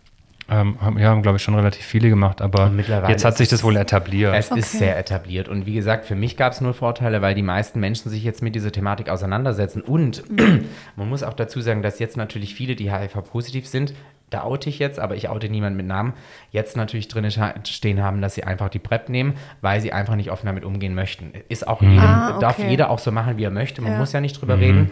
Muss nicht jeder so an die Öffentlichkeit gehen wie ich und dazu stehen, dass er HIV-positiv ist. Macht es aber für mich in dem Fall einfach leichter, weil ich natürlich jetzt sagen kann, okay, ich möchte nicht mehr mit Gummivögeln, weil es für mich einfach schöner ist und geiler ist. Und habe halt die Möglichkeit, jetzt Ja. kann man, also in den ganzen gängigen Portalen ist es ja so, du kannst angeben, wie ist dein Status oder eben auch, wie du verhüten möchtest. Darüber haben wir nämlich auch gesprochen, glaube ich, Kim, weil ich glaube, bei Tinder oder was hast du noch, Bumble halt, da geht es nicht. Nee. Und ich habe zu Kim nämlich gesagt, ähm, ja klar, bei Grindr kannst du theoretisch einfach reinschreiben, ich bin HIV-positiv oder äh, negativ Genau, oder ja. wie auch immer getestet Ja, von. ja. Das finde ich irgendwie blöd, dass das in den, in den Sollte Apps, dringend- die vor allem Heterosexuelle benutzen, sage ich jetzt mal so, klar, Bumble kannst du auch als Schwuler nehmen, aber Ja, ich glaube, ähm, das liegt aber daran, dass es halt nicht den, also den offensichtlichen Charakter haben soll von einer Sex-App. Sex Vögel-App. Ja, du, wir wissen ja alle, wie das abläuft, ne? Aber Come on. Ja. Ich kenne Leute, die haben auch ein Kind gekriegt und sich über Tinder kennengelernt und jetzt geheiratet und ein Haus gekauft. Nein, ich also will das es- ja auch nicht ausschließen. Also meine, meine längerfristigen Beziehungen sind auch alle über Goromeo gekommen und jeder Ja. Schwule würde behaupten, über Goromeo und Grindr kannst du niemanden kennenlernen. Ich date gerade jemanden, den habe ich über Grindr kennengelernt, Ja. beziehungsweise Goromeo. Also von daher, das kann man nicht verallgemeinern. Ja. Aber ich finde es trotzdem wichtig, dass das mit reingenommen wird, weil es eben keine Problematik Ja. von Schwulen ist, sondern Ja. es ist ein menschliches Problem. Und da müssen wir alle dran Ja. gehen. So, jetzt haben wir zwei. Genau. Zwei. Und die Nummer drei ist TASP. Ich könnte euch ehrlich gesagt nicht äh, genau sagen, wofür diese Abkürzung steht. Das habe ich in deinem Instagram-Profil gelesen, aber das äh, hatte ich dich auch gebetet, äh, gebeten, nochmal zu sagen, was das genau ist, weil das habe ich auch noch nie gehört. Also TASP ist einfach, äh, wenn ich unter, in der Therapie bin, bedeutet, ähm, wenn ich jetzt mich mit jemandem date und der ist eben, also Verhütung mit äh, TASP angegeben, bedeutet es, er nimmt jeden Tag seine Tablette, ist unter der Nachweisgrenze, dementsprechend eben nicht mehr äh, ansteckend. Genau, also relativ simpel, äh, was sich dahinter versteckt. Hast du jetzt, hast du eigentlich diese Angst, jemanden anzustecken, wirklich komplett abgelegt? Nicht komplett, wenn ich Nee, ehrlich ja, da bin. denkt Ich man doch so ein bisschen Ich drüber glaube, nach. das braucht noch ein bisschen. Also es ist natürlich so, wenn ich jetzt meine Tablette vergesse, das ist überhaupt gar kein Thema. Also das ist wirklich äh, im Gegenteil. Wenn man jetzt sich nicht sicher ist, ob man sie genommen hat, sollte man sie lieber nicht nochmal nehmen, weil das für den Körper immer nicht so gut ist. Ja, das fällt mir schon bei meiner Schilddrüsentablette jeden Tag schwer. Das ich habe halt jetzt so so ein eine Box, ich habe jetzt so eine Tagesbox. Ja, ich brauche das auch. Wenn ich nicht die Blister habe und unsere Ja. Medikamente sind halt nicht in Blistern wie die PrEP, sondern die sind einfach die großen Dosen. Ja, ja. Und das ist der Automatismus. Ich stehe morgens auf, Kaffeemaschine, Ja. lauf an die Dose, hol was raus, werf's in den Mund, eine halbe Stunde Ja. später denke ich so, okay, habe ich es jetzt genommen oder nicht? Ja. Also das passiert mir echt Ja. häufig. Aber die Angst, ähm, ja, die ist schon, also die ist ja unbegründet, aber sie kommt immer mal wieder kurz hoch. Vor allem jetzt auch, als ich überlegt hatte, eben mehr an die Öffentlichkeit zu gehen und ich merke, dass ich immer mehr in diese Richtung so ein bisschen rutsche, kommt natürlich auch die Angst so ein bisschen, dass jemand irgendwie aus dem Off kommen könnte und sagen könnte, ach du übrigens, du hast mich angesteckt, ich zeig dich jetzt an. Die wahrscheinlich, also ist unbegründet, dass jemand da irgendwie recht bekommt, weil ich, wie gesagt, nachweislich durchgehend unter der Nachweisgrenze bin. Also ich könnte immer noch meine ganzen Testergebnisse öffentlich machen und dann wüsste man, dass ich eben nicht ansteckend bin. Ja. Aber es ist doch immer noch so ein Grundding hin. Ich weiß auch nicht, woher das kommt, aber es ist tatsächlich immer noch mit da, ja. Ich habe mir noch äh, eine Info rausgesucht, die ich dachte, wär, die auch interessant wäre für unsere Zuhörerinnen und Zuhörer. Und zwar, äh, die Ansteckungsgefahr ist am höchsten äh, bei Analverkehr, nämlich 1 zu 72 ist, die, ist die Zahl. Ja. Was, denke ich, bedeutet, dass wenn jemand positiv ist dann, und man Analverkehr hat, dann hat man eine Chance von 1 zu 72. Und bei vaginalem Geschlechtsverkehr sind es 1 zu 1250. Und online habe ich jetzt auch, also auch gar nicht so gering, natürlich höher, Ja. aber ähm, ja, die Chance ist auf jeden Fall dann auch da. Und über Oralverkehr habe ich viele unterschiedliche Dinge irgendwie gelesen. Hast du da eine Meinung oder Also hast du da Wissen darüber? Eine Meinung habe ich, äh, äh, ich liebe Oralverkehr, das ist meine Meinung.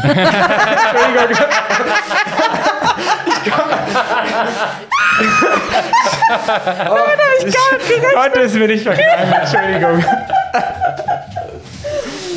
so Minute 4 und das würden- das würden die- rausschneiden. Das würden alle auch bestätigen. Ähm, so, ich höre jetzt auf. Oh nein, jetzt haben wir die Hunde Wir haben die aufgeweckt. Hunde geweckt. Entschuldigung. Schlafende Hunde geweckt mit Oralverkehr. Leute, geht mal ab. Wir sind noch nicht fertig, Leute. Ja, wir kommen nachher.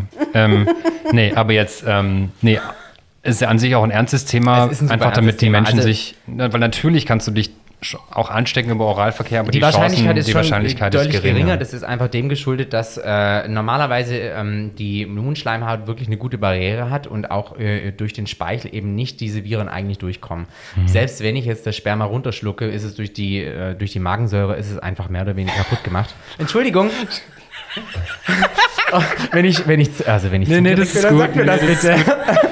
nee, nee, das ist gut. Ich, muss die, ich fühle mich die ganze Zeit ein bisschen wie äh, Samantha bei Sex and the City hier. I love it. ähm, Also da ist tatsächlich das Risiko deutlich geringer, Ja. Ja. sich damit anzustecken. Bei Analverkehr ist es halt einfach so, und ich glaube, wenn man jetzt den Vergleich zieht zum, zum Vaginalverkehr, dann ist Mhm. es einfach so, dass die Wahrscheinlichkeit natürlich größer ist, dass dort auch mal was einreißen kann. Ja. Und wenn man dann ungeschützten Verkehr hat, dann die Wahrscheinlichkeit einfach deutlich höher ist, dass man sich damit dann auch ansteckt, ja.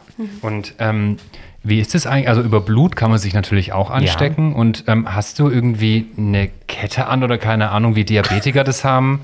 Äh, Nee, Mit das was? Die haben eine Kette an, Nee, aber zu, so mit einem Reiskörnchen mit draufsteht. Ja, nee, HIV. Diabetiker haben oft eine Kette Du an, wo, wo, ja, wo drin meinst- steht, dass sie Diabetiker sind, dass wenn sie ohnmächtig irgendwo liegen, dass man weiß, was sie haben. Ah, du meinst ja, ja. deswegen, wenn ich jetzt irgendwie hier einen Wenn du einen Unfall, oder sonst wenn du einen Unfall hast, also natürlich haben Sanitäter immer Handschuhe an, aber ähm, oder ja, ganz offene Frage, also musst du das irgendwie Nö, gar nicht. Ich bin ja nicht oder- ansteckend. Also von daher, wenn ich jetzt irgendwo Ah, also auch nicht.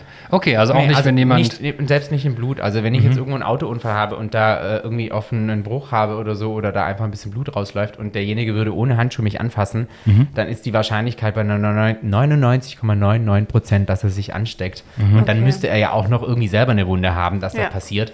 Also die Hautbarriere ist da auch schon ziemlich, ziemlich gut, muss man sagen. Also von daher, nee, sowas gibt es nicht. Ich habe es Natürlich, ich habe es in meinem Handy drin, auch bei meinen Notfallkontakten. Ich meine, da gibt es ja eine gute äh, Marke, die da so eine Frucht hat. Und da kannst du das mit angeben und da habe ich es mit drin stehen, einfach wenn du dann deinen Notfallkontakt eben irgendwie Ja. kontaktieren möchtest. Aber nochmal ganz kurz zur äh, Klarheit. Du bist nicht ansteckend, weil du deine Medikamente nimmst. Genau, also Okay. das, ich kann das auch noch mal kurz ein bisschen erklären. Ich glaube, ich Ja, und kannst du bitte auch nochmal erklären, also ich weiß schon, was unter der Nachweisgrenze bedeutet, aber ich kannst du ruhig mal ein bisschen ausführlicher noch erklären, Für- was das für genau Dummies. heißt. Für Ja. Dummies, ja, kein Problem.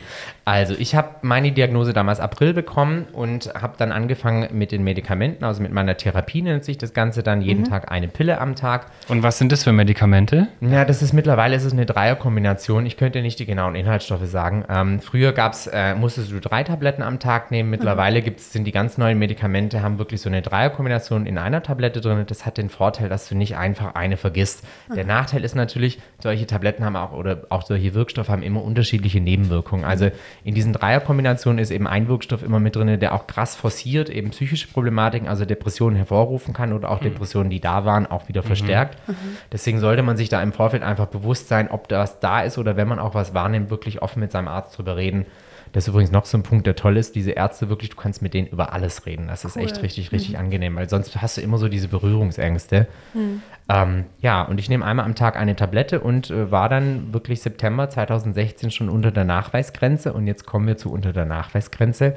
Das bedeutet einfach, dass äh, die Viruslast, also die Viren, die im Blut nachgemessen werden, in einer bestimmten ähm, Milliliter-Anzahl oder Grammanzahl, wie man das nennen möchte, eben äh, so gering sind, dass du auf äh, die Größe hochgerechnet eben nicht mehr ansteckend bist. Also dadurch ergibt sich das Ganze. Also die einzelnen Viren. Durch das Medikament werden die so in Zaum gehalten. Es braucht auch relativ lang, wenn du jetzt, wie gesagt, vorher mal die Tablette vergisst oder so, dann bist du nicht sofort wieder Ja. ansteckend, weil du sie vergessen hast. Okay. Von zehn Tabletten solltest du neun nehmen, sage ich mal so. Wenn es jetzt mal acht sind oder sieben, dann ist das auch nicht der Weltuntergang. Wirklich nicht. Da muss man auch echt nicht panisch sein. Ähm, aber man sollte sie halt regelmäßig nehmen. Ja. Und, und hast du irgendwelche Nebenwirkungen durch die Tabletten? Also ich bin jetzt mittlerweile schon bei Medikament Nummer drei. Ich bin aber auch durch diese HIV-Sache einfach viel, viel sensibler geworden, was meinen Körper angeht. Das heißt, ich höre viel mehr auf meinen Körper und merke, wenn Dinge nicht stimmen, wie sie sein sollen. Und äh, rede dann auch mit meinem Arzt darüber. Also wir haben tatsächlich das erste Medikament haben wir gewechselt, weil ich morgens einfach, als ich es genommen hatte, dann d- Trockenübelkeit hatte und wirklich trocken würgen musste. Und abends dann, obwohl ich morgens das Medikament genommen hatte, ähm, Schlafprobleme hatte. Beim zweiten Medikament war es dann so, dass ich eben Verdacht hatte, dass, weil Dreierkombination, ähm, ich, äh, dass es einfach Depressionen hervorruft. Und wenn du natürlich sowas ausmerzen kannst, dann möchtest du das nicht haben. Und das dritte Präparat ist jetzt zwar wieder eine Dreierkombination, aber da ist es deutlich besser. Da habe ich jetzt einen anderen Nachteil. Appetitlosigkeit ein bisschen. Oh ich nein. nicht mehr so viel. Also ich nehme gerade ab. Und dann rauchst du halt ein bisschen was, dann kriegst du wieder Appetit, oder? Jetzt hast du mich erwischt, was soll ich sagen?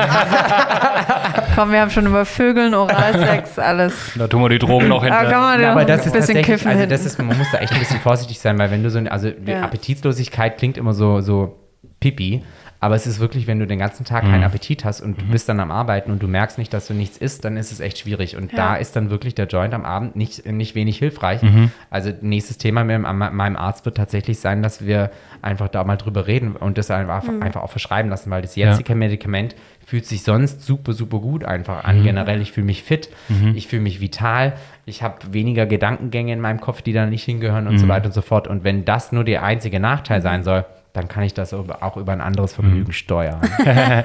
Aber du könntest jetzt theoretisch auch Vater werden und würdest durch deine medikamentöse Behandlung den Virus nicht an das Kind oder an die Mutter weitergeben. Genau, ja. Also Ja? ich kann ganz normal, könnte ich jetzt Kinder zeugen, ich kann als Samenspender fungieren, ich könnte ganz normal ähm, heterosexuellen Sex haben und Kinder zeugen, ohne dass dieses Kind HIV-positiv wird. Das aber Blutspenden geht nicht. darf ich gar nicht. Homosexuelle dürfen kein Blut spenden. Wir dürfen, also, ja, stimmt, hier.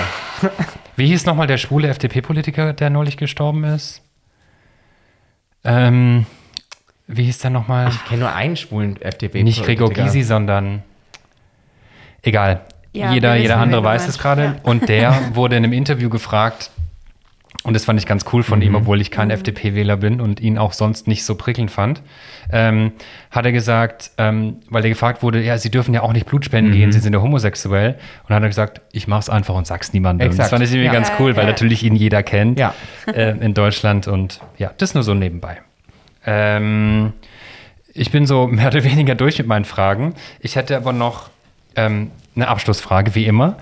Ähm, Steffens Abschlussfrage. ja, ähm, das war jetzt eine sehr lustige Folge, was mich freut. Ja. Wir haben auch am Anfang gesagt, dass wir, dass wir über dieses Thema, obwohl es ein sehr ernstes Thema ist, versuchen mit, ähm, äh, ja, mit, mit dem Lachen oder mit dem Lächeln drüber Das zu ist super sprechen. wichtig, ja. Ja. Aber es kann trotzdem sein, dass diesen Podcast vielleicht Menschen hören, die gerade in einer Situation sind, wo sie sich über informieren und bei Spotify zum Beispiel dann die Folge gefunden haben, weil die so heißt, ähm, oder vielleicht auf dich treffen bei Instagram oder auf uns, keine Ahnung, wenn, wenn wir das dementsprechend irgendwie hin, äh, hinschreiben. Mm, was für Tipps hättest du denn für Menschen erstens von dir aus und zweitens, also was würdest du vielleicht für einen Rat geben? Und das zweite ist, wo kann man sich denn Hilfe holen, wie kann man kontaktieren? Also so hier Tipp von mir selber, also an jeden, egal welche Sexualität oder äh, wo man sich jetzt zuschreibt oder zugehörig fühlt, lasst euch einfach testen. Also wenn, ihr, wenn ihr immer sagt, das ist ja nicht mein Problem, das ist ein schwulen Problem, dann sage ich immer, naja, es geht um eure Gesundheit, also geht es auch um euer Problem, also letzten Endes. Deswegen seid da nicht so, so vertrauensvoll und vertraut drauf, sondern schützt euch selber, egal auf welche Arten und Weisen. Da gibt es ja verschiedene Möglichkeiten. Und solltet ihr wirklich eben an dem Punkt sein, dass ihr den Verdacht habt, auf HIV habt oder vielleicht auch die Diagnose schon bekommen haben solltet oder eben euch testen lassen möchtet, wie ich vorher gesagt habe, Gesundheitszentren sind im Moment gerade ein bisschen schwierig, aber geht auf die Seite, da seht ihr dann das auch immer alles. Ansonsten gibt es die AIDS-Hilfen in allen größeren Städten, wo ihr wirklich auf deren Seiten die kontaktieren könnt. Ihr könnt den E-Mail schreiben, die sind super, super vertrauenswürdig mhm. und das läuft alles extrem diskret ab. Was es auch noch gibt, ähm, es gibt eine neue Homepage, die nennt sich, äh, aber googelt die bitte nochmal genau, ich kann es nicht mehr genau sagen, das habe mhm. ich erst vorgestern erfahren, mhm. die nennt sich Buddy HIV. Mhm. Und da sind eben HIV-positive Menschen, die einfach schon lange HIV haben mhm. und stehen Rede und Antwort. Das mhm. heißt, du cool. kannst über Online-Portal mhm. dann mit denen kommunizieren und kannst einfach mal deine ganzen Ängste austauschen. Ja. Es gibt aber auch super viele Facebook-Gruppen, positives Leben zum Beispiel. Da ist es aber immer so ein Punkt, da ist halt keine Anonymität gewahrt. Ja, das, das heißt, da kommt jeder rein. Wenn ihr wirklich anonym über dieses Thema reden wollt, dann dann ist wirklich so diese Buddy-HIV-Sache mhm. sehr, sehr gut, mhm. weil er da wirklich einfach, ihr könnt alle Fragen stellen, die Leute kennen sich damit aus und haben auch aus diesem Grund das Ganze gegründet, weil sie selber wissen, wie das damals ist. Man steht, man hat diese Diagnose und man steht erstmal vor dem Fakt, okay, was passiert jetzt? Wie gehe ich mhm. weiter? Und wie wird meine Welt weiter existieren? Mhm. Und die nehmen dir so ein bisschen, nehmen euch so ein bisschen diese Ängste. Mhm. Also das sind so diese Tipps, die ich euch einfach nahelegen kann. Vielleicht kannst du uns einen Gefallen tun und mir gleich, wenn du auf dem Heimweg bist, vielleicht zwei, drei Links bei WhatsApp schicken. Sehr gerne. Und dann, ja. dann würde ich die, vielleicht, es gibt sicherlich auch eine AIDS-Hilfe-Übersichts- Seite ja, oder sowas. Es gibt, es gibt die deutsche AIDS-Hilfe und mhm. da findet ihr dann ja, tatsächlich auch alle AIDS-Hilfen in den einzelnen Städten, ja. Cool. Ähm, das wird es dann einfach in die Infobox mit mhm. reinschreiben, dass falls sich jemand informieren möchte, Super. der mhm. zu dumm zum Google ist oder, so. oder Google nicht nutzen möchte. Ja, oder Google ja. nicht nutzen möchte. Ja, das war natürlich Spaß. Aber ähm, nee, aber dann, dann ähm, ja, schreiben wir das noch mit rein. Und die zweite Abschlussfrage ist, ähm, war das für dich so ein bisschen wie ein zweites Outing und war das nicht für dich anstrengend? Weil Outings sind ja für viele Menschen immer anstrengend, weil du jedem erstmal so das sagen musst und dann so fünf Jahre später kommt dann nochmal so der gleiche Prozess. Ja, also es war natürlich schon, also ich meine, der Wunsch war ja von mir selber da. Deswegen, es hat nur relativ lange gedauert, bis ich mich dann wirklich dazu durchringen konnte. Ich habe mhm. dann auch Rücksprache gehalten mit meiner Familie, weil mir wichtig war, dass meine Familie einfach auch Bescheid weiß, dass ich jetzt an die Öffentlichkeit gehe, dass die einfach auch darauf vorbereitet sind, wenn jetzt wirklich hier Onkel so und so mhm. oder Tante so und so oder Frau Müller von äh, Edeka nebenan irgendwie hier sagt, ich möchte bitte, äh, also ich habe das, das erfahren, dass die einfach äh, wirklich entspannt damit umgehen können. Das mhm. war für mich so das Wichtige und generell muss ich sagen, ja, natürlich, es war ein zweites Coming Out und ich war extrem nervös davor, bevor der erste Artikel hier in Stuttgart erschienen ist. Mhm. Und ähm, war da aber auch super gut aufgehoben, dam äh, damals wirklich bei der Laura. Und ähm, es hat sich alles nicht bewahrheitet. Also mhm. es war nicht anstrengend in dem Sinn. Es hat einfach Energie gekostet, keine Frage. Im Vorfeld und diese Ängste auch so ein bisschen unter Kontrolle zu haben, weil es ist halt, ich bin in dem Beruf, ich bin gelernter Friseurmeister. Ich arbeite mhm. im Theaterbereich, ich arbeite im Musicalbereich, ich arbeite mhm. Film, Fashion und so. Und da hast du viel Menschenkontakt. Jetzt muss man natürlich sagen, dass diese Branchen eigentlich relativ offen sind. Ja, klar. Das habe ich auch so wahrgenommen, aber gerade im Friseurbereich, es war halt so, weiß ich, ob ich irgendwann wieder einen Friseurladen haben möchte und vielleicht irgendwo an, am Po der Heide mhm. oder so.